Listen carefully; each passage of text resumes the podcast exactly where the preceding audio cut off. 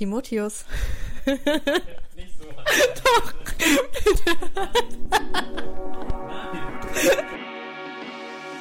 Willkommen bei Generation Gesundheit. Dem Podcast von Hashtag Gesundheit. Wir sind Frederike und Timo und greifen hier aktuelle Gesundheitsthemen auf. und erklären euch diese leicht und verdaulich. Dazu quatschen wir mit Profis der Szene, mit Betroffenen. Und natürlich mit euch.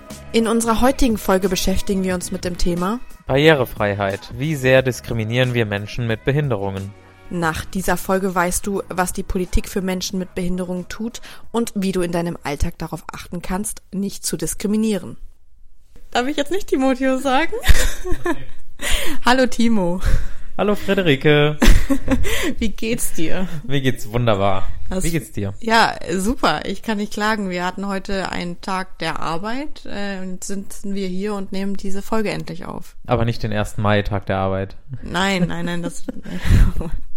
Wir hatten die letzten zwei Monate viel zu tun, aber ähm, wir sind wieder back. Richtig. Es ja. kam kein Podcast seit zwei Monaten. Warum Ja. das?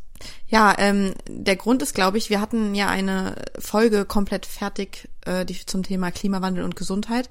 Und ähm, da fehlte nur ein Interview, was uns fest zugesagt wurde von dem Eckhard von Hirschhausen. Und dann hat er es nicht geliefert. Und dann waren wir ein bisschen irgendwie, waren wir in so einem kleinen Loch, ne? ja, ja, immer den anderen erstmal die Schuld in die Schuld geben. Naja, aber es also- liegt auch ein bisschen an uns, aber Ja. ähm, natürlich, wie das Leben so spielt, ist es dann eben nichts geworden und deswegen sind wir heute aber mit voller oder doppelter Power zurück. Aber es gibt ein Happy End, weil ähm, nächsten Monat kommt dann die Folge Klimawandel und Gesundheit raus und auch mit Eckhard von Hirschhausen. Wir haben mittlerweile das Interview. Genau, also schreibt euch schon mal den 1. Dezember auf, den Adventssonntag, wo ihr bei einem schönen Lebkuchen am Adventssonntag unser Interview hören könnt Ja. mit der LKH. Mit äh, Silvia Hartmann, ne? Genau. Ja, Also- die ist im Vorstand von, von der Allianz für Klimawandel und Gesundheit und hat uns diesen Kontakt hergestellt. Shoutout an Silvia. Danke. Ja, Heute geht's um das Thema, Barrierefreiheit oder äh, Diskriminierung von Menschen mit Behinderungen. wie sind wir auf das Thema gekommen? Ähm, ich glaube, das lag daran, dass ich angefragt wurde, ob ich ein ähm, Interview mit Christina Vogel machen kann äh, zu für für ein anderes Thema so und dann habe ich gesagt, das mache ich klar und habe sie dann getroffen und hatte dann halt auch die Chance, ähm, sie für unseren Podcast zu interviewen. Und ich weiß nicht, ob ihr Christina Vogel kennt. Sie ist eine wahnsinnig äh, starke, krasse Frau. Ähm, sie war Bahnradsportlerin, hat Olympia zweimal gewonnen, ähm, eine, also einer der erfolgreichsten Frauen wirklich im Bahnradsport und letztes Jahr im Juni 2018 hatte sie einen schweren Unfall und ist seitdem, sitzt seitdem im Rollstuhl und ist querschnittgelähmt. Ja, auf jeden Fall eine sehr, sehr spannende, aber auch traurige Geschichte. Wie das beim Training passiert ist, kann man auch in der Doku sehen, die im ARD, ARD, ja. im ersten halt lief. Ja. Ähm, äh, hat mich sehr berührt und würde ich jedem von euch ans Herz legen. Ähm, was das Thema Barrierefreiheit jetzt mit dem Thema Gesundheit zu tun hat, werden wir später auf jeden Fall noch ansprechen. Wir sprechen auch ganz am Ende darüber, ähm, was bei uns momentan ansteht und wie es weitergeht mit dem Podcast. Aber zunächst wollen wir, glaube ich, mal ins Thema rein und haben dazu auch eine Klugscheißer-Minute Klugscheißer-Minute. vorbereitet. Let's go. Let's go. Die Klugscheißer-Minute. Zum Jahresende 2017 lebten in Deutschland rund 10 Millionen Menschen mit Behinderung. Davon sind rund 7,8 Millionen Menschen schwerbehindert. Dabei wird nach Grad der Behinderung unterschieden. Der Grad der Behinderung beziffert die Schwere einer Behinderung. Er ist also das Maß für die körperlichen, geistigen, seelischen und sozialen Auswirkungen einer Funktionsbeeinträchtigung aufgrund eines Gesundheitsschadens. Menschen mit Behinderungen oder von Behinderung bedrohten Menschen haben Recht auf Teilhabeleistungen. So bestimmt es das Sozialgesetzbuch. Konkret heißt das, die Teilhabeleistung für Menschen mit Behinderung ist als Hilfe zur Selbsthilfe gedacht, damit Chancengleichheit zwischen allen Menschen herrscht. Ja, Friederike, also mich hat's auf jeden Fall sehr, sehr stark gewundert, dass die Zahlen so hoch sind und dass das Thema gar nicht so präsent ist in den Köpfen unserer Gesellschaft. Ja, das geht halt super im Alltag unter. Ich glaube, man nimmt die selten wahr und viel schlimmer ist, wenn man dann auch noch irgendwie in der Bahn davon genervt ist, dass jetzt schon wieder ein Mensch im Rollstuhl da reinkommt. Das äh, ist auch so ein Beispiel, was ähm, Christina in ihrem Interview mit mir ähm, nennt, dass, dass da halt manchmal überhaupt irgendwie keine Sensibilisierung für da ist. Ja, also in unseren Köpfen, wie gesagt, gar nicht vorhanden. Darüber habe ich auch mit Jürgen Dusel gesprochen ähm, und ähm, ihr werdet es gleich hören. Er ist Beauftragter der Bundesregierung für die Belange von Menschen mit Behinderung und führt auch an, dass es eigentlich immer ein Add-on ist, also immer ein Ausnahmezustand. Mhm. Und das ist äh, definitiv äh, der falsche Gedankengang. Also es sollte eigentlich der Standard sein, dass wir Menschen gleichstellen, mit oder ohne Behinderung. Voll, voll. Also ich meine, äh, wir sind ja auch irgendwie die Fußgänger und äh, die Menschen mit Behinderung nehmen uns ja auch nicht irgendwie anders wahr und so sollten wir das auch tun. Abgesehen davon, äh, zu deinem Gesprächspartner Jürgen Dusel, finde ich, dass das ein ganz schön crazy Typ ist, ne? wir äh, haben, ja, wir haben ihn äh, spontan auch nach Christina Vogel angefragt und hatten ihn tatsächlich als Person, als Beauftragten der Bundesregierung gar nicht auf dem Schirm. Nee. Was eigentlich auch schon ein Merkmal dafür ist, dass es wie gesagt, auch in unseren, unseren Köpfen gar nicht äh, vorhanden war. Ja, ich kann ja mal kurz erzählen, wie sind wir jetzt genau auf diese Folge gekommen. Ich habe zu Timo gesagt, hey, ähm, Querschnittlähmung, äh, Menschen mit Behinderung ist voll das große Thema. Da hat der Kraus, das ist ein Bundestagsabgeordneter der CDU, sitzt auch im Gesundheitsausschuss, ähm, einen, äh, ja, halt einen Abend zugemacht und ich war an diesem Abend und habe gedacht, wow, okay, krasse Präsenz. Bin dann zu dir gegangen, hab dir das gesagt und dann haben wir gesagt, okay, wir haben jetzt eh schon dieses Christina Vogel Interview, wollen wir noch was machen? Und dann haben wir irgendwie kurz gegoogelt, haben halt diesen Typen äh, gefunden und haben ihn halt angefragt und waren selber ersetzt, dass er uns zugesagt hat und jetzt keiner aus der Presse oder so, sondern dass wir jetzt halt einfach mit diesem äh, Menschen gesprochen hat, der irgendwie von einer Woche noch mit Angela Merkel am Tisch saß. Und das finde ich auch das Wichtige. Also Öffentlichkeitsarbeit, äh, hat er mir auch gesagt, ist eins, eine seiner wesentlichen Aufgaben. Nicht nur die Öffentlichkeitsarbeit im politischen Raum, auch die der Zugang zu Menschen mit Behinderung. Und er nimmt eben beides wahr. Also einmal die breite Bevölkerung ansprechen und einmal auch die politischen Instanzen. Ja, ja. Und deswegen ist er auch die richtige Ansprechperson und ich freue mich sehr, dass wir das Interview mit ihm führen durften, genau zu dem wichtigen Thema und auch ein bisschen die Schnittstelle Gesundheit, Gesundheitsversorgung äh, und auch, auch was wir als Gesellschaft, wir als junge Menschen dafür tun können. Ja, voll. Und ähm, junge Menschen, das ist Christina Vogel. Und ich würde sagen, wir hören jetzt einfach mal in ihr Interview rein. Sie ist 28 Jahre alt, noch super jung ähm, und ist eine sehr, sehr starke Frau irgendwie. Ich habe die getroffen ähm, in Brandenburg, war sehr beeindruckt von ihr, wie sie das so alles meistert und wie stark sie ist. Und ich glaube, sie will einfach komplett selbstständig eigentlich sein und hat mir erzählt, dass sie sehr viel trainiert dafür. Und ja, ich würde sagen, wir hören jetzt einfach mal in das Interview rein. Okay, hören wir rein. Nachgefragt. Also, Christina, du warst Profisportlerin, hast zweimal Olympia gewonnen, ist das richtig? Zweimal Olympia und einmal Bronze. Wow.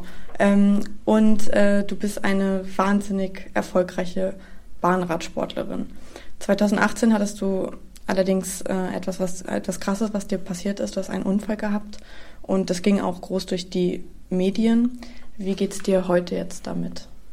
Mit dem Unfall selber. Ja. Ähm, ja, das passt. Das Leben ändert sich einfach und ähm, oft haben wir ja Pläne. Manchmal klappt's, manchmal nicht und am Ende ist es halt gleich, nur halt einfach anders. Und ähm, natürlich hat das Leben sich damals am 26. Juni 2018 total verändert für mich, aber im Endeffekt hat sich nur der Plan verändert fürs Leben. Was für eine genaue Diagnose hast du bekommen? Ich bin querschnittsgelähmt ab dem siebten Brustwirbel. Das heißt, ich kann natürlich nicht laufen und ähm, habe auch Darm- und Blasenfunktion, die bei einer Querschnittslähmung auch mit dranhängt, nicht mehr. Ich habe auch keine Bauchmuskeln mehr, was im Alltag manchmal schon echt nervig ist, weil so Bauchmuskeln, man braucht die echt oft. Ne? Mhm. Man denkt das nicht so. Und je höher, desto ähm, schwieriger ist es im Alltag einfach auch. Ich habe so eine relativ gute Höhe in Anführungsstrichen noch, dass ich zwar keine Bauchmuskeln habe, aber ähm, noch ganz gut klarkomme. Je tiefer man ist, das sind so eine Bescheiße halt auch. Ne? So mit Bauchmuskeln lebt sich halt auch leichter. Ja, okay, verstehe. Ja, krass. Und ähm, dein Unfall ging ja super groß durch die Medien. Also als ich hören durfte, dass ich ein Interview mit dir führen darf, da ich kannte deinen Namen natürlich und deine Geschichte ganz grob. Ähm, eine andere Geschichte zum Thema Querschnittslähmung, die auch durch die Medien ging, war der Samuel Koch, der bei Wetten mhm. das gestorben ist. Wo liegen denn bei nicht gestorben? Äh, nicht gestorben, der bei äh, gestürzt ist. Sorry. Wo liegen denn bei euch die Unterschiede? Na, beim Samuel ist ganz einfach auch, dass er äh, viel, viel höher gelebt ist als ich. Viel, viel höher gelebt ist als ich er hat, glaube ich, sich gerade so auch ein bisschen an Funktion zurückgekämpft, glaube ich auch. Ähm, während er sehr viel Hilfe im Alltag braucht von äh, diversen Arzthelfern, kann ich ja mir anlernen, im Alltag relativ autark zu sein, zu leben, ähm, selbstständig, viel ständiger sein, zu können. Also diese Armfunktion bei der Querschnittslähmung, die ist so hopp oder top. Wenn man die hat, dann schafft man es einigermaßen Tag zu leben und wenn nicht, dann ist man auch sehr, sehr viel Hilfe angewiesen. Also so, ich glaube so ab TH3, 2 plus halt ähm, Hals, da wird das Spiel. Das entscheidet uns einfach halt auch, dass wir natürlich persönlich unterschiedlich sind. Klar, ist jeder anders, aber ähm, uns entscheidet auch ganz groß dieses Muster der, der Querschnittslähmung halt einfach auch. Okay, und deine Querschnittslähmung, wie ist die? Also wie selbstständig kannst du sein? wie schon oft gesagt, so Gardinen aufhängen oder Bier aus dem Keller holen, das geht halt nicht mehr. Mhm. Ich äh, bin aber relativ happy, dass ich auch aufgrund des Leistungssports auch noch mehr anlernen kann, auf viel Muskulatur irgendwie so zurückzugreifen und vor allem auch, ich bin ganz happy, dass ich mich auch ganz gut adaptieren kann an so ein paar Sachen halt irgendwo. Und vor allem das erste Jahr war auch ganz wichtig, das, was noch da ist, irgendwie schnell zurückzubekommen, ohne es wirklich zu haben. Das klingt strange, aber zurückzuholen, ohne zu haben und der anderen Muskulatur ein bisschen beizubringen, für die anderen zu übernehmen, so ein bisschen. Also ich erkläre es immer ganz gut. Ich werde wieder ein Sit-Up hinkriegen. Ich kann aber am Vierfüßlerstand stehen. Mhm. Und meine Beine gehen ja eigentlich nicht, ne? Und trotzdem kann ich im Vierfüßlerstand stehen. Das ist schon, äh, schon verrückt. Also Voll, ja. total verrückt. Und ähm, so trainiere ich und gucke ich im Alltag einfach halt auch, dass äh, ich versuche, mit Aufbau der Muskulatur fitter zu werden und auch kräftiger zu werden zum Alltag und mir halt Tricks und Tricks anzureichen für die Sachen, die ich nicht kann, wie ich das eben auch so lösen kann, machen kann im Alltag einfach. Dass ich halt probiere, so gut wie es geht, selbstständig zu sein. Okay, und musst du noch zu regelmäßigen Check-ups im Krankenhaus? Regelmäßige Check-ups, die werden nie aufhören, mhm. denn vor allem auch die Blase muss äh, alle halbe Jahre mindestens einmal im Jahr kontrolliert werden, mhm. ob da alles okay ist. Und ähm, momentan bin ich auch einmal ein halbes Jahr vorstellig ähm, bei der RMV, also bei der Rückenmarksverletzungssprechstunde, mhm. um zu gucken, ob alles okay ist, nicht okay ist, was sich verändert hat. Ähm, Spastiken und Nervenschmerzen sind auch ein großes Thema. Bei mir glücklicherweise nicht so. Ich habe das ganz gut im Griff, auch wenn ich Spastik habe. Also Muskelzuckung oder Muskeltraktion, die habe ich. Die tun zum Glück nicht weh oder ich habe es im Griff, das ist okay. Und heißt aber, dass halt Folge, Folgeuntersuchungen einfach nicht ausbleiben werden. Die, die sind einfach so, die müssen halt, ähm, vor allem auch wenn man äh, Self-Care machen muss, wenn man auch diverse Sachen einfach nicht, nicht spürt. Mhm. Ähm, und ich weiß, es ist gut, es ist nicht gut. Mhm. Da muss man von außen mal extern nochmal drauf gucken, ob das wirklich okay ist oder nicht okay ist. Okay, und jetzt hast du ja das ganze Jahr über viele Krankenhäuser von innen gesehen. Ähm, wie nimmst du die Versorgung zum Thema Querschnittslähmung in Deutschland wahr? Findest du, dass wir gut entwickelt sind oder fehlt dir irgendwas?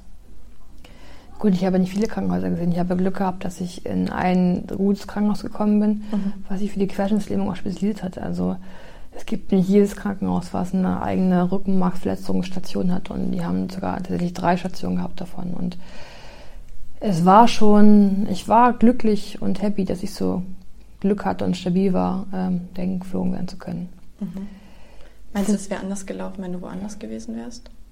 Ich denke schon, dass es anders gelaufen wäre. Vor allem meine Erstversorgung einfach hat auch. Also wie ich schon, wie ich schon mal gesagt hatte, dass ähm, das Cottbusser Krankenhaus gar nicht äh, das Operationsbesteck hatte, um mich zu operieren. Und wenn man Operationsbesteck nicht hat, dann ist man vielleicht nicht so spezialisiert und weiß, auf was es vor allem auch bei der ersten Operation drauf ankommt.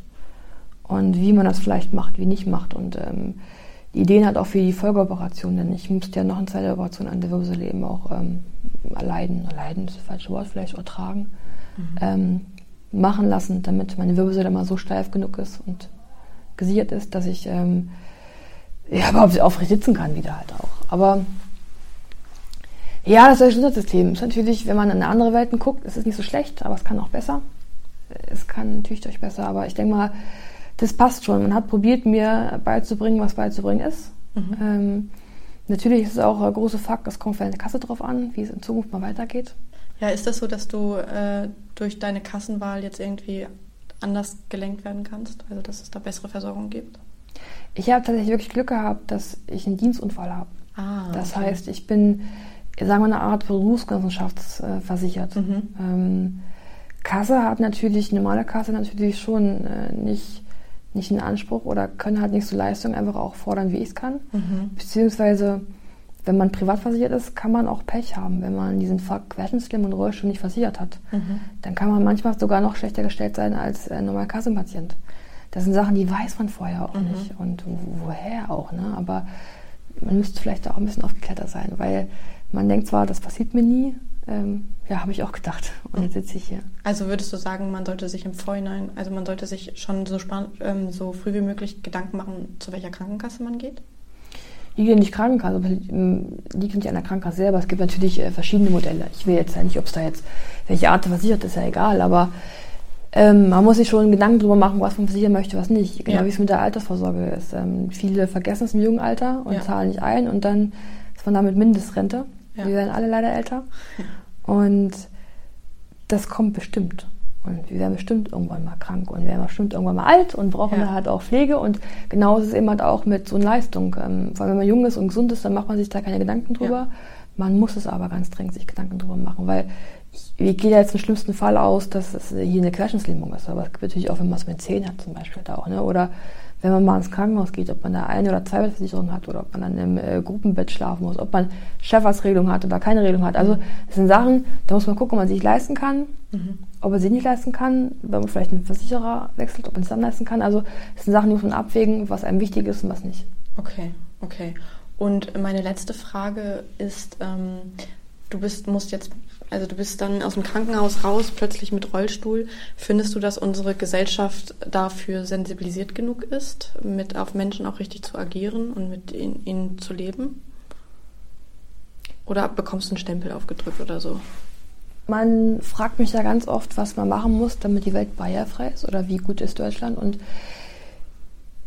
die Frage ist nicht so einfach zu beantworten, denn ähm, natürlich gibt es immer noch äh, Bahnhöfe, Häuser und Co., wo einfach halt keine Nuttreppen sind, keine Fahrstühle sind. Ähm, ich irgendwo reisen möchte und immer darauf angewiesen bin, dass jetzt irgendjemand Zeit hat, mich irgendwie entgegenzunehmen. Ich glaube aber, dass es nicht daran liegt und ich glaube einfach, dass es einfach in der Akzeptanz von Andersartigen gilt in der Gesellschaft.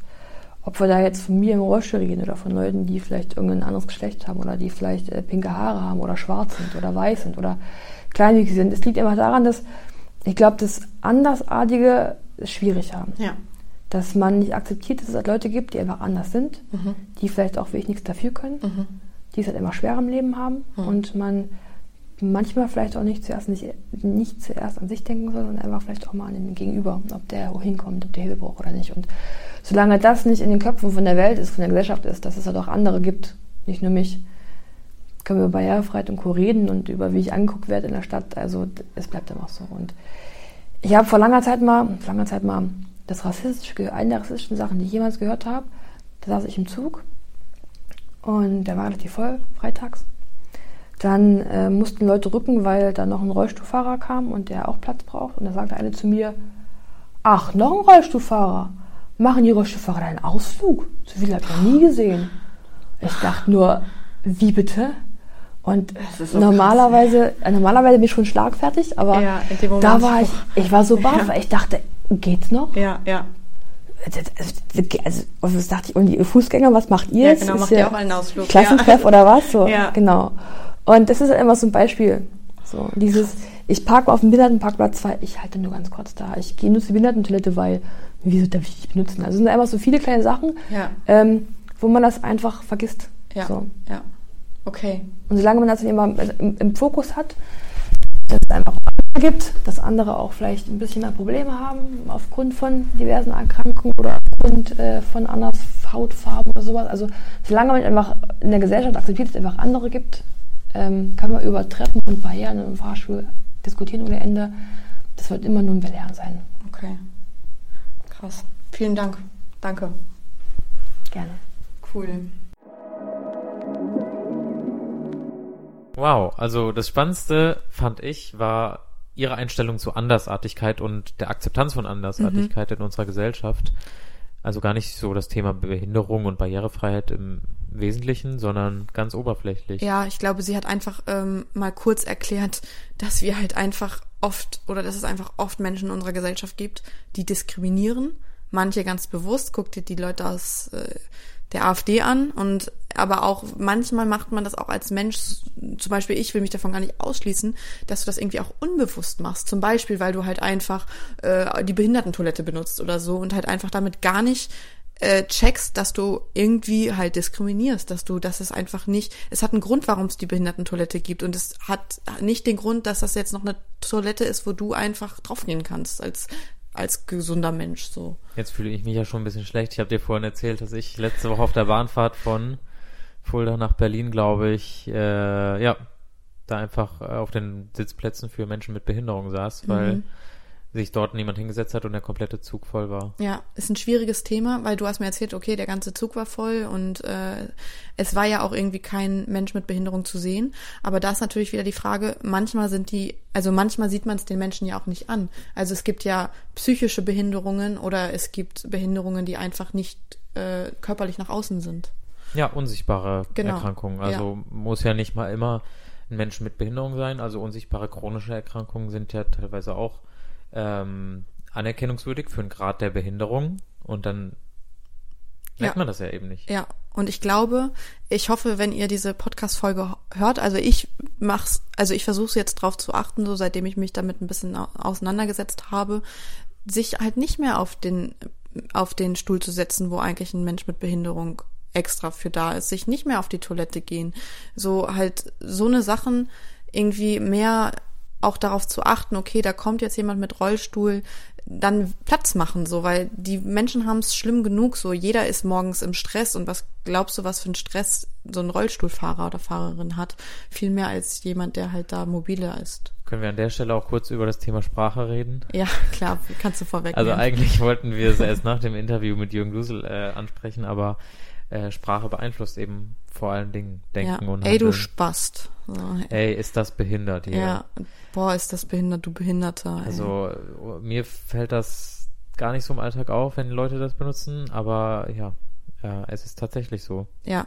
Wenn das zum Alltag und zum, zum Gebrauchsgegenstand in unserer alltäglichen Sprache wird. Ja, das, also Sprache ähm, formt ja auch und die Leute das zeigt ja dann richtig, wie die Leute über manche äh, Sachen nachdenken. Also vielleicht gar nicht bewusst nachdenken, aber man wertet es automatisch damit ab, wenn man halt eine Krankheit als ein Schimpfwort benutzt. Oder das ist nicht nur bei Krankheit so, auch ja. bei äh, ähm, also ey, das ist schwul, wird ja, ja auch ja. einfach oh. als Schimpfwort genannt. Ja, das ist ja mein Lieblingsthema. Leute, falls jemand noch ey, das ist schwul benutzt, macht's einfach nicht, okay. wirklich. Das wird auch mal eine Folge auf jeden Fall. Ja, ja. Ähm, genau. Und das ist oh, zusammengefasst. Oh, ihr nein, stopp. Ich will kurz noch was dazu sagen. Ja. Und zwar, ich war auf dem Familienfest, Weihnachten. Und ähm, in meiner Familie gibt es äh, jemanden, der hat ähm, am Tisch gesagt, und dann hat die Schwulette gesagt, und ich war so, bitte was? Und dann haben wir halt eine richtige Diskussion angefangen und er hat mich dann irgendwie so ein bisschen beschimpft als ja die alte Feministin aus Berlin, wo ich so denke, so, hä? Aber das hat mich so aufgeregt, dass da halt einfach in manchen Teilen unserer Gesellschaft keine Sensibilisierung für da ist, so.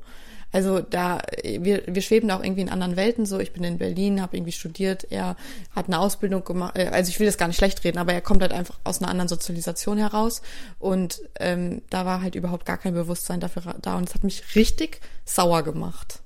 Okay.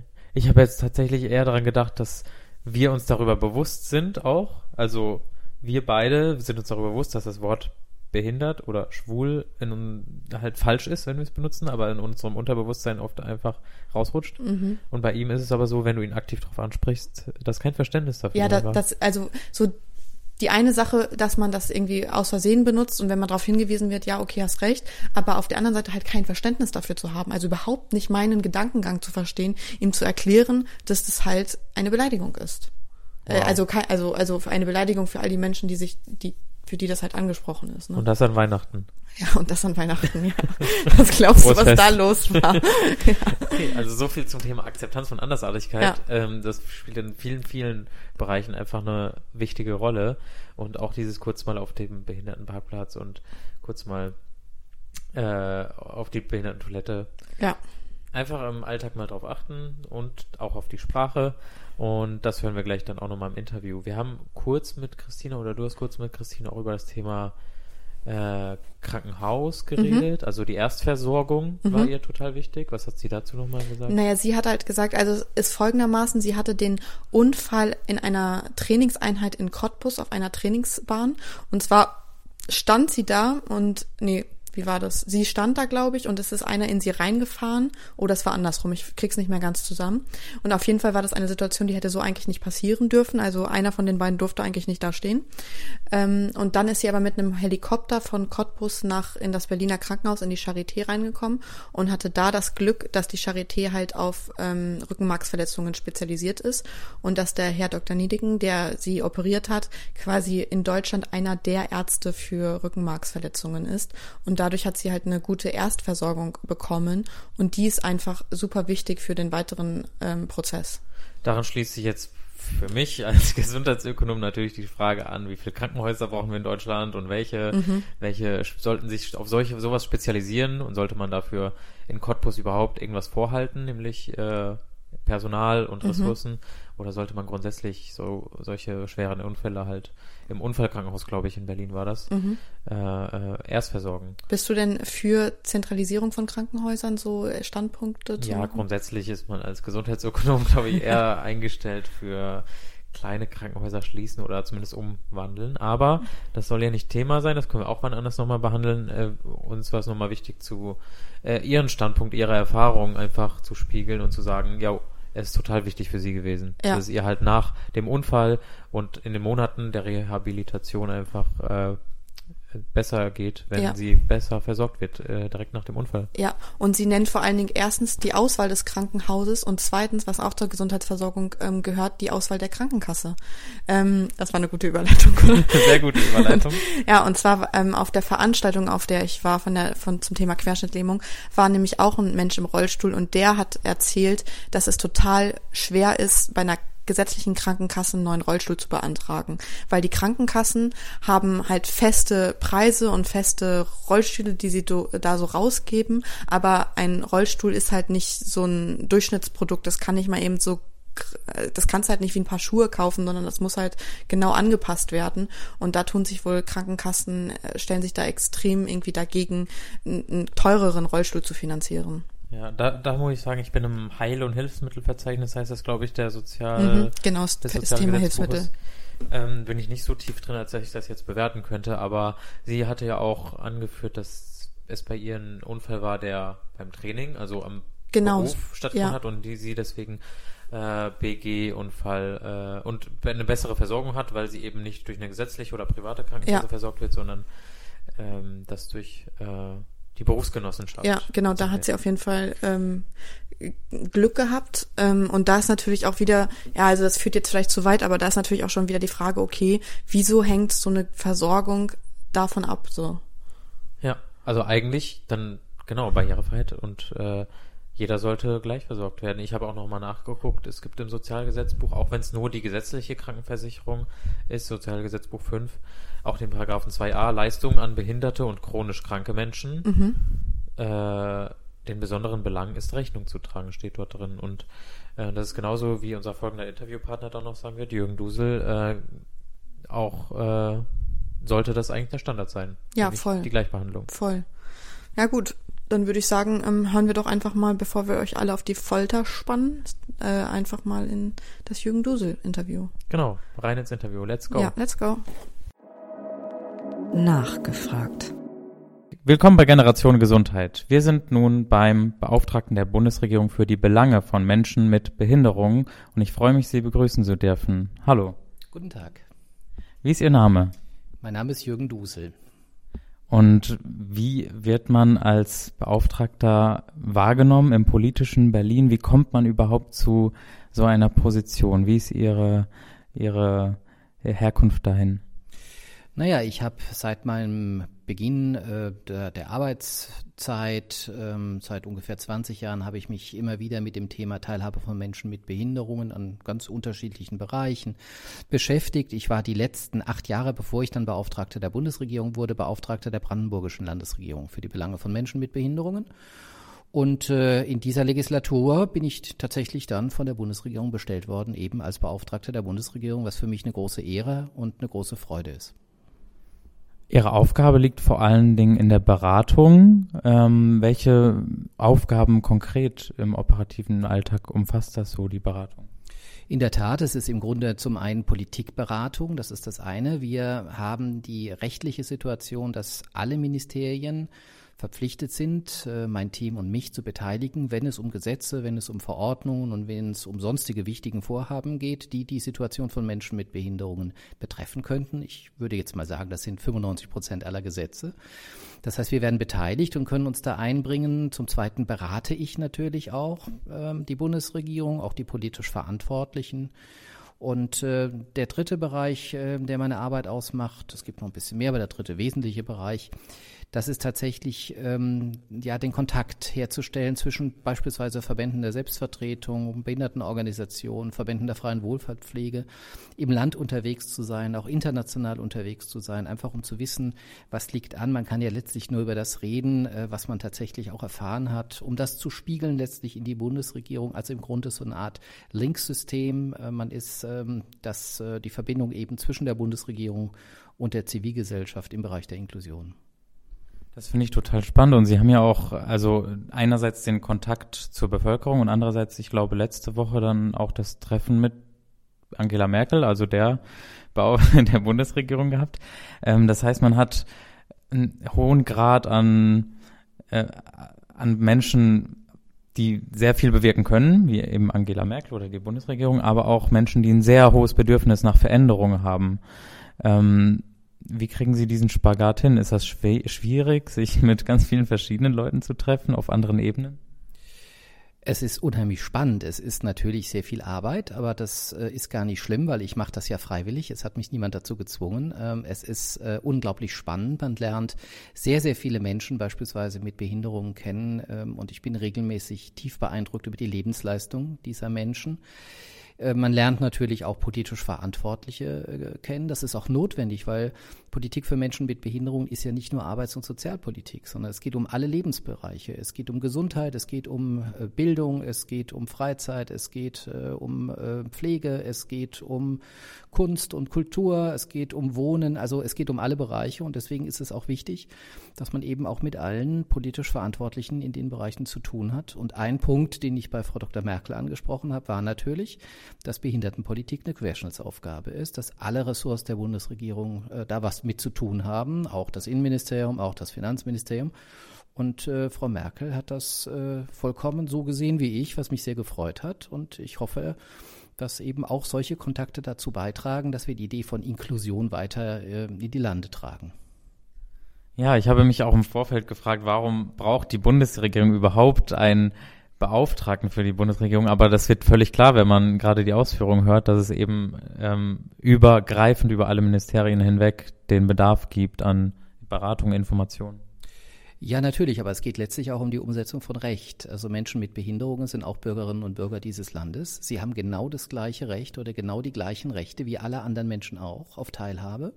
Und jetzt ist es eben Aufgabe des Staates, und damit meine ich nicht nur die Bundesregierung, also den Bund, sondern natürlich auch die Länder und Kommunen, nicht nur Recht zu setzen, also ein abstraktes Gesetz irgendwo zu formulieren, sondern es ist vor allem Aufgabe des Staates dafür zu sorgen, dass diese Rechte äh, auch bei den Menschen ankommen. Also dass man Maßnahmen ergreift, dass die Menschen sich auf diese Rechte berufen können, dass sie die Rechte leben können und äh, vielleicht ist das ganz spannend in dem Zusammenhang. Das hat äh, ganz viel mit Demokratie zu tun. Ähm, ich habe ein Motto für meine Amtszeit gewählt. Dieses Motto heißt, Demokratie braucht Inklusion.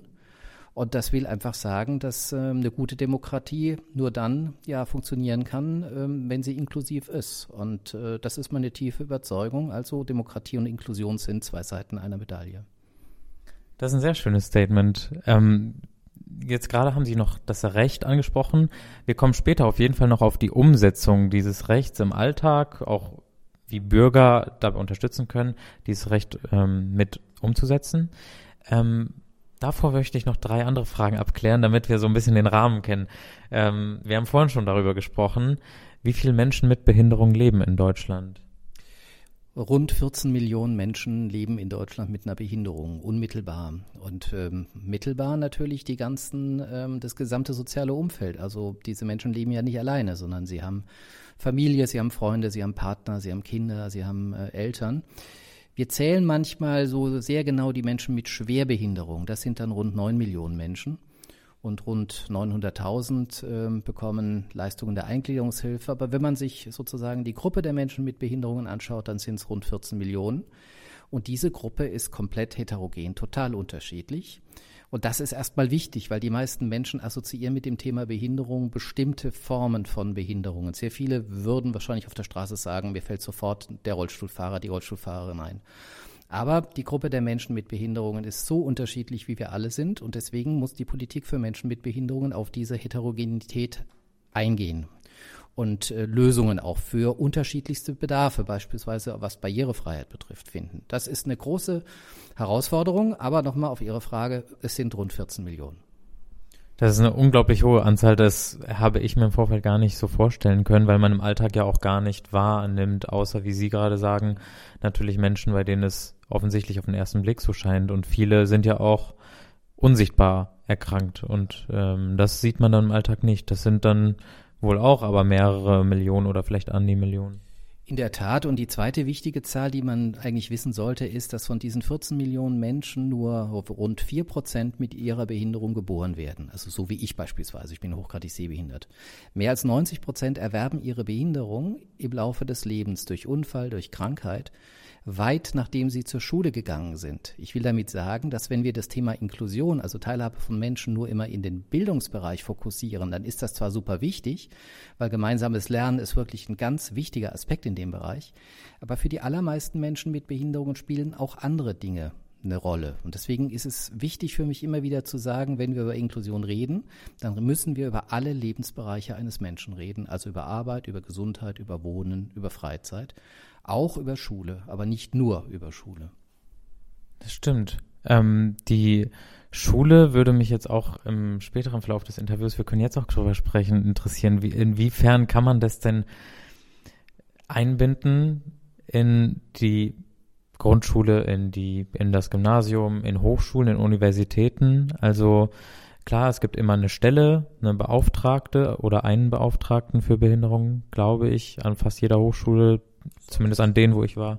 Ähm, kann man da irgendwie unterstützend einwirken von politischer Seite? Naja, man muss als allererst mal wissen, dass es jetzt nicht um irgendwas Nettes geht, wenn es ums gemeinsame Lernen geht, oder irgendwas Humanes oder irgendwas Karitatives, sondern es geht letztlich um die Umsetzung eines Rechts. Die Bundesrepublik Deutschland hat vor zehn Jahren die UN-Behindertenrechtskonvention ratifiziert damit zu geltendem Bundesrecht gemacht. Das hat übrigens nicht nur der Bundestag gemacht, also der Bund, sondern auch der Bundesrat, also auch die Länder. Und da gibt es den Artikel 24 und der schreibt eigentlich eine Selbstverständlichkeit äh, vor, nämlich dass Menschen mit Behinderungen auch Zugang zum allgemeinen Bildungssystem haben sollen. Das ist Recht, der rechtliche Rahmen. Und jetzt geht es eben darum, dies umzusetzen. Und da gibt es natürlich bestimmte Dinge, die man beachten muss. Ich habe ja gesagt, die Menschen mit Behinderung sind sehr unterschiedlich, was deren Bedarfe beispielsweise an Barrierefreiheit betrifft. Also beispielsweise schauen Sie jetzt, äh, was, was Menschen mit Sehbehinderung betrifft, an Schulen, die können in der Regel Treppen vielleicht ganz gut laufen, brauchen aber andere Unterstützung als Leute, die im Rollstuhl sind. Menschen, die gehörlos sind, brauchen wieder was ganz anderes. Also man kann da schon die Rahmenbedingungen setzen, aber mir ist wichtig zu sagen, es geht letztlich um Umsetzung von Recht. Es geht also nicht mehr um die Frage, ob wir das machen, sondern es geht um die Frage, wie wir das machen. Und dieses Wie hängt jetzt vor allen Dingen an Institutionen wie der Schule, der Hochschule, der Universität oder auch Städten und Kommunen, die im öffentlichen Nahverkehr zum Beispiel auch oder halt im, in den Menschen, äh, in den Lebenswelten der Menschen eben eingreifen müssen. Also die setzen dieses Recht ja um. Ist es dann okay, denen zu sagen, ihr macht einen Fehler, wenn ihr das nicht macht oder vielleicht macht ihr euch sogar strafbar, dass ihr dieses Recht nicht umsetzt? Strafbar machen die sich nicht, aber es ist tatsächlich ein Fehler, weil man verschenkt Potenziale. Das ist der Punkt. Also äh, die Menschen, äh, die gemeinsam groß werden, die lernen, dass es normal ist, auch verschieden zu sein, ähm, die haben deutliche Vorteile. Sowohl die Menschen mit Behinderungen als auch die Menschen ohne Behinderungen. Und das strahlt natürlich dieses gemeinsame Lernen ganz weit in die Gesellschaft aus, weil ganz bestimmte Vorurteile erst gar nicht entstehen. Wir haben zurzeit in Deutschland immer noch das Problem, dass wir äh, manchmal Schwierigkeiten haben, Arbeitgeberinnen und Arbeitgebern zu überzeugen, Menschen mit Behinderung eine Chance im Job zu geben. Ich bin fest davon überzeugt, dass die Leute, die mit mir zusammen Abitur gemacht haben, die dann später Personalverantwortung übernommen haben, weil sie beispielsweise den Betrieb der Eltern übernommen haben, dass die auch Menschen mit Behinderungen eher eine Chance auf dem Arbeitsmarkt geben. Die können sich konkret jemand vorstellen. Also bei mir beispielsweise, mit mir konnte man jetzt nicht so gut Fußball spielen, aber ich äh, konnte dann doch mein Abi irgendwie bestehen und äh, also das gemeinsame Lernen ist schon sehr wichtig. Ähm, und ähm, ich glaube, wir können es uns und sollten es uns neben den rechtlichen Rahmenbedingungen auch überhaupt nicht leisten in der Gesellschaft, so viel Potenzial ähm, brach liegen zu lassen. Menschen mit Behinderung können sich super einbringen, die sind hochqualifiziert, die sind hochmotiviert, das sind ganz tolle Menschen und warum sollte man das nicht irgendwie ähm, wertschätzen und, und, und ähm, ja, einfließen lassen?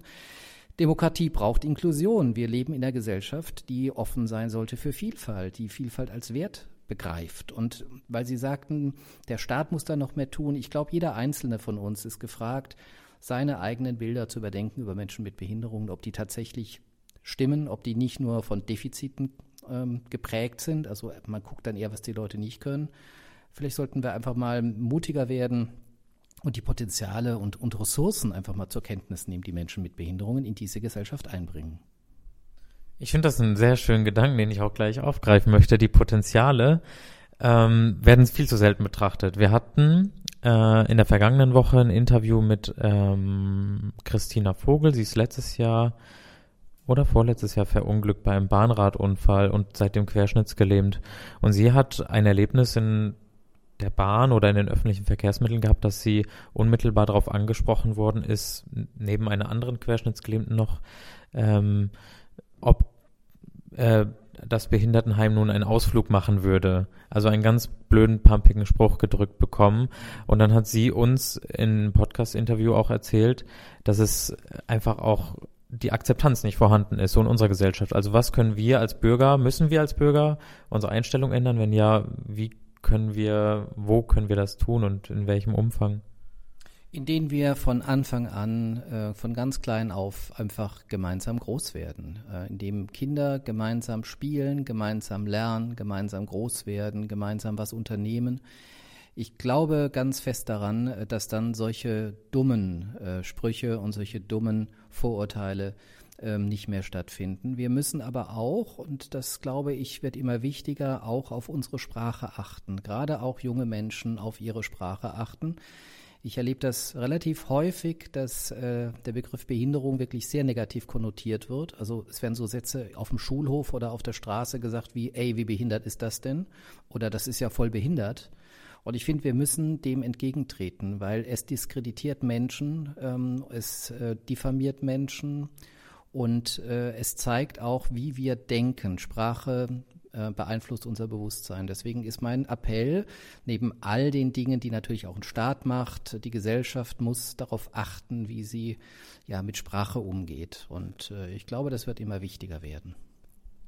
Den Sprachaspekt äh, finde ich super, weil den beleuchten wir hoffentlich jetzt auch im Podcast noch immer weiter.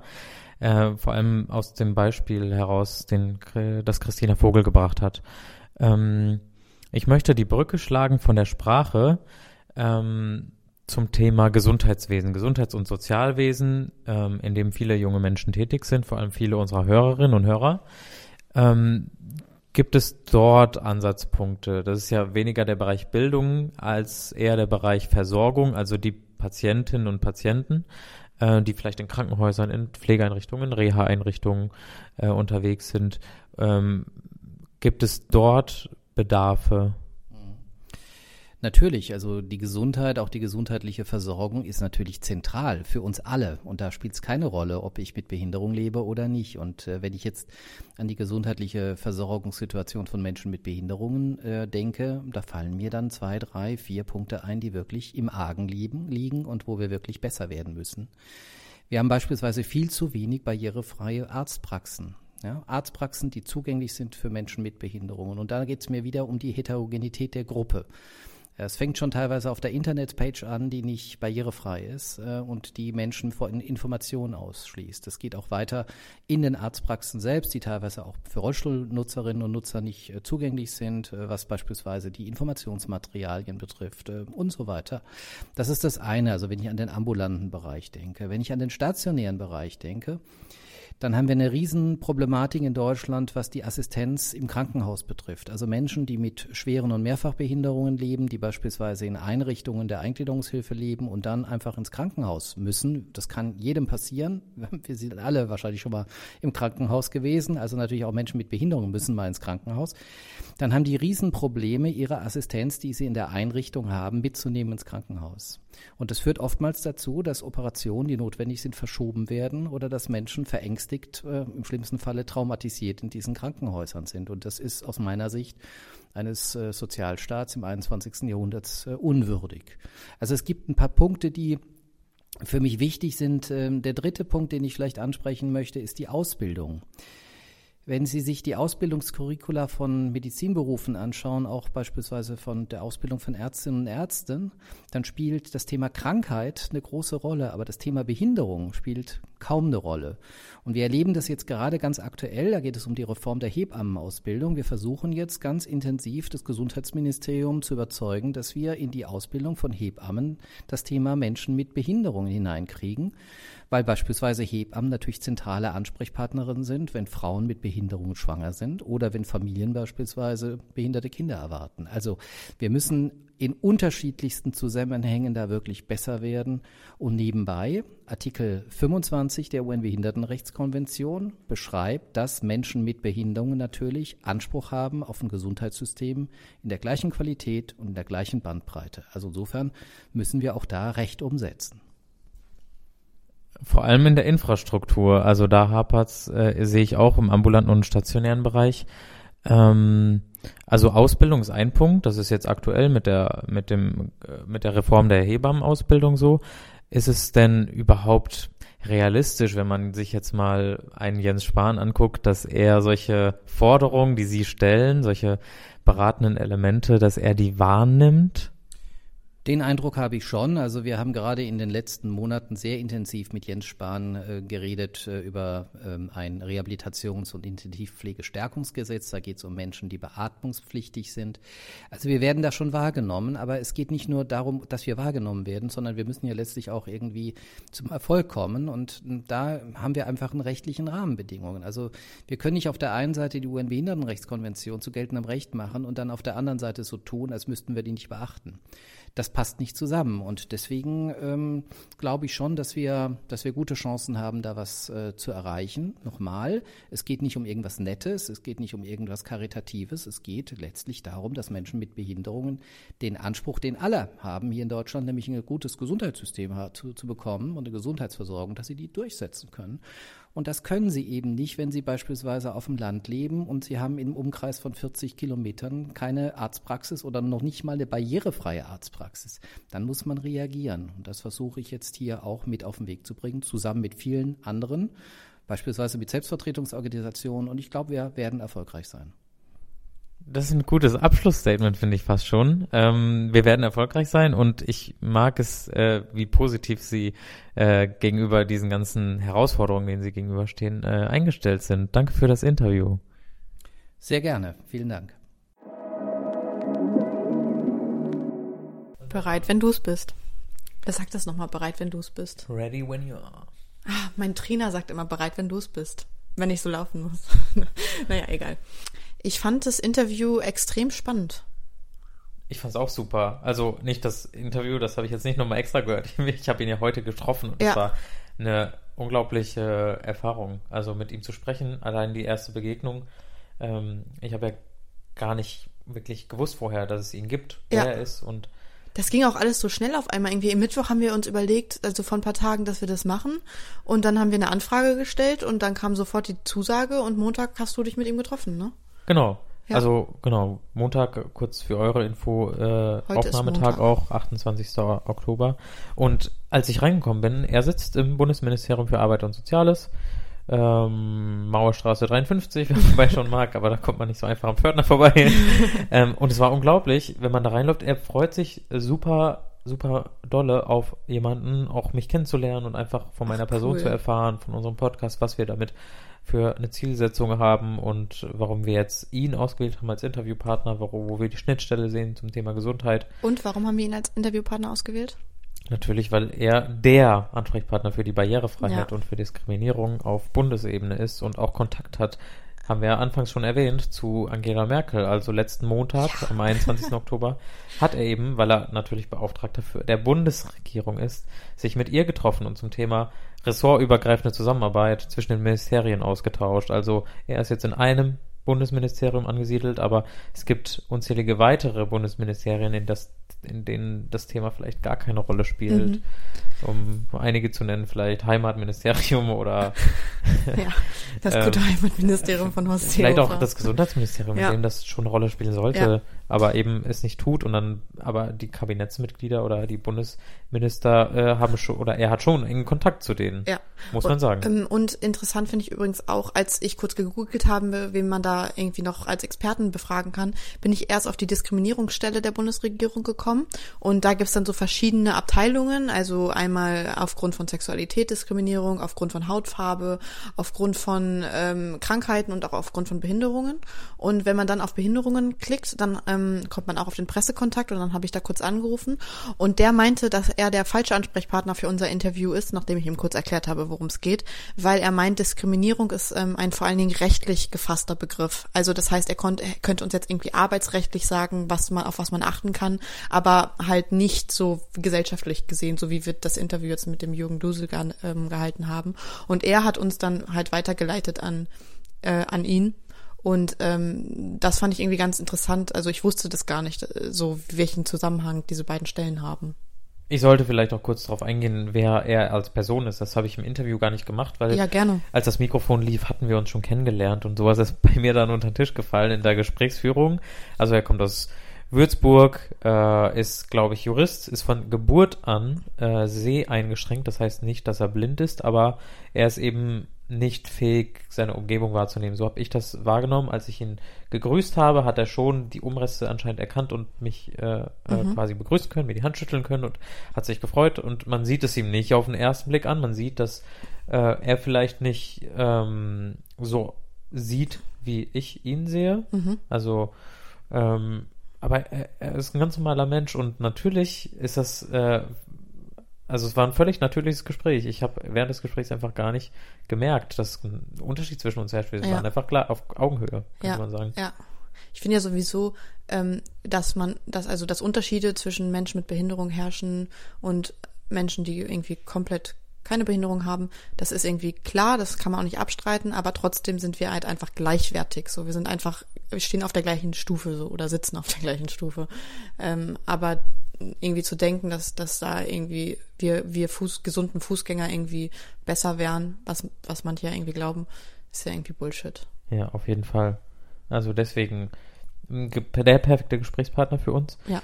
Und wie ihr gehört habt, sind wir auch aufs Thema Gesundheit zu sprechen gekommen. Und das fandest du ja ganz besonders spannend wegen Ja. der Arztpraxen. Ja, ja, genau. Ähm, er hat ja im Interview erzählt, dass es vor allen Dingen irgendwie an Arzt- und Ärztinnenpraxis Praxen scheitert, dass ähm, da die Barrierefreiheit halt nicht gegeben ist. Und da musste ich irgendwie auch an meinen Hausarzt denken. Also ich habe einen Hausarzt in Neukölln, Karl-Marx-Straße, cooler Typ, so kann ich jedem empfehlen, der einen Hausarzt in Neukölln sucht.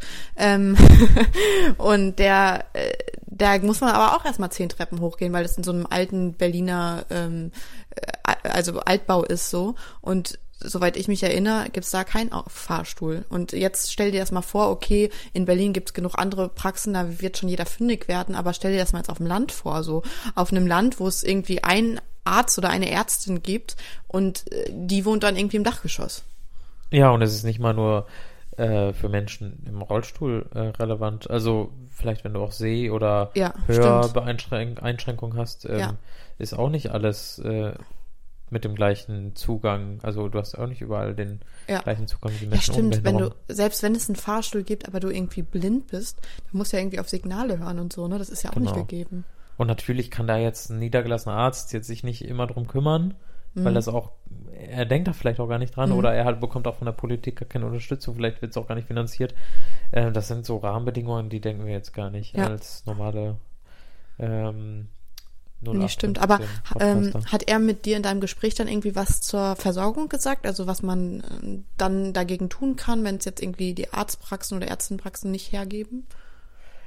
wir haben, glaube ich, im Podcast darüber ja nicht gesprochen, aber ich habe ihn danach natürlich auf mein Lieblingsthema Digitalisierung Ja. angesprochen, ob man dadurch Telemedizin, Videosprechstunden oder Apps äh, Abhilfe schaffen könnte. Das ist natürlich nicht der Königsweg. Man sollte jetzt nicht sagen, ja, Menschen mit Behinderung könnten ja, Ja. Videosprechstunde nutzen. Natürlich ist das nicht der, äh, der, der, wie gesagt, die beste Lösung. Ja, die beste ja. Lösung wäre ja, wenn es einfach einen ähm, Zugang gäbe zu Arztpraxen, Kliniken, sei es Rettungsdienst, Reha, Pflegeeinrichtungen, der barrierefrei ist. Ja, ich überlege gerade, ähm, es gibt ja mittlerweile so Projekte für ähm, landärztliche Versorgung, um, sowas wie die Veras, ähm, das sind ja so ähm, äh, Medizin, ärztliche, medizinische Fachangestellte, die dann zum nach Hause fahren und den Patienten oder die Patientin versorgen. Und ähm, das nimmt ja jetzt immer mehr zu, also dass es solche Projekte immer mehr gibt. Und äh, die sind vielleicht gar nicht so schlecht für Menschen mit Behinderung, oder? Ich kann mir vorstellen, dass die davon vielleicht sogar genutzt werden. Ja, ich hoffe. Also früher gab es ja auch den, äh, oder heute auch noch den Hausarzt, der einmal pro Woche Ja, äh, nach Hause fährt. Äh, Ja. Ob das jetzt die Lösung ist, auch äh, auf nicht nur gegen Landarztmangel, sondern auch gegen ähm, für den barrierefreien Zugang Ja. von Menschen mit Behinderung zu ärztlicher Versorgung. Ja. Und was natürlich ist, haben wir ja gerade kurz gesagt, halt die Videosprechstunde, ne? Also das ist natürlich vielleicht auch, also wenn es jetzt um so kleinere Sachen geht, zur Check-ups irgendwie, dass man dann sich halt einfach vor Smartphone oder vor einen Computer setzen kann und mit der Ärztin oder dem Arzt reden kann. Ja, also ich wäre dafür, aber äh, schreibt uns gerne eure Meinung dazu. Ja, Ähm, ja, über was haben wir mit ihm noch geredet? Ähm, hauptsächlich, also klar, barrierefreie Digitalisierung, ja er hat Und- uns auf das Thema Sprache aufmerksam gemacht. Sprache aufmerksam schon, gemacht, genau. Schon irgendwie laut diskutiert haben. Und ähm, abschließend zum Thema Landarztmangel hat er auch nochmal eine Veranstaltung hervorgehoben, zu der er uns eingeladen hat. Ähm, auf die machen wir auch gerne nochmal über unseren Instagram-Account aufmerksam. Es war der 12.12., glaube ich. Und dort findet im Kleisthaus in eben der Mohrenstraße 53, nicht Mohrenstraße, sondern Mauerstraße 53 in Berlin, eine, Ba- eine Veranstaltung von ihm statt, eine öffentliche. Und ähm, wichtig war es ihm auch zu sagen, dass es öffentlich ist, kostenlos und äh, barrierefrei. ja, Und geht da alle hin. Am 12.12. in Berlin in der, was hast du gesagt, Mohrenstraße 53? Mau Mauerstraße. Mauerstraße 53. Genau, und das ist eine wunderbare Gelegenheit, um ihn, sein Team und generell die Arbeit eines Beauftragten der Bundesregierung für die Belange von Menschen mit Behinderung einfach mal kennenzulernen. Ja, voll gut. Ähm, wo wir gerade bei Veranstaltungen sind, können wir dann auch auf unsere eigene Veranstaltung hinweisen, oder? Genau, ähm, gute, Gute Überleitung. Äh, wir sind la langsam am Ende unserer immer anvisierten Stunde. Ähm, genau, Veranstaltung, das Thema letzte Woche, also wir quatschen jetzt einfach mal noch ein bisschen Smalltalk für die, Aber interessanter die Smalltalk. das, äh, die genau uns interessant finden als Personen, unseren Podcast, unsere, unseren Verein, Hashtag Gesundheit e.V. Wir hatten letzte Woche Mitgliederversammlung in Frankfurt am Main. Das machen wir einmal oder zweimal mittlerweile im Jahr. 06069. Frau. ich habe mich ein bisschen in Frankfurt verliebt und äh, in äh, Haftbefehl und 06069. Ja. Das ist dein Outing. Das ist ja, nee, wirklich das Lied. Also das lief nach der Mitgliedsversammlung echt rauf und runter bei mir.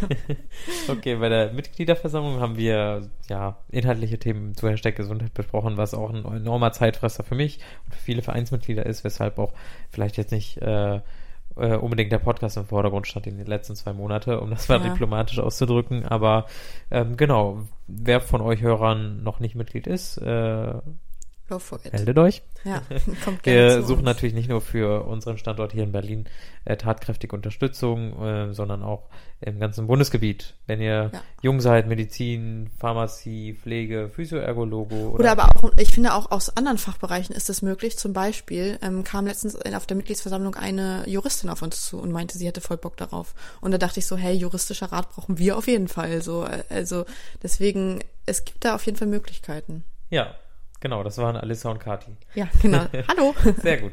Also äh, wir freuen uns, äh, auch weiterhin mit euch in Kontakt zu bleiben, über sei es den Verein, den Podcast hier, über Instagram oder andere Ja. Kanäle und wollen euch nochmal recht herzlich auf unsere nächste Folge hinweisen. Ja, und ich, äh, ach so, genau, hinweisen. Ähm, die nächste Folge ist am 1. Dezember zum Thema Klimawandel und Gesundheit. Puh, hoffentlich setzen wir das um.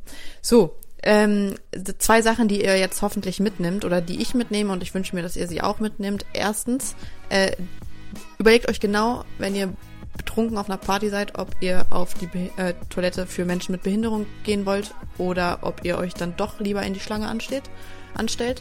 Punkt zwei, Leute, das ist voll behindert, das ist voll, du bist voll der Spaß, streicht das einfach aus eurem Wortschatz. Und ey, du Schwuchtel, sowieso. Also genauso. Also mach's einfach nicht, okay? das wollte ich Meine Meinung. Lass uns mit den Worten von Jürgen Dusel äh, abrunden. Ja. Wir werden erfolgreich sein. Wir werden er. erfolgreich sein, hat er gesagt. Ja. Ja. Finde ich ein gutes Abschlussstatement. Finde ich auch. Podcast. Ich hoffe, ihr hört es jetzt am Sonntag. Ich also wenn ihr es am Sonntag hört, heute ist Sonntag. Ich hoffe, ihr habt einen äh, wunderschönen Tag, genießt ihn und äh, bleibt froh und munter. Bleibt froh und munter und gesund. Bis dahin. Bis dahin. Ciao. Tschüssi.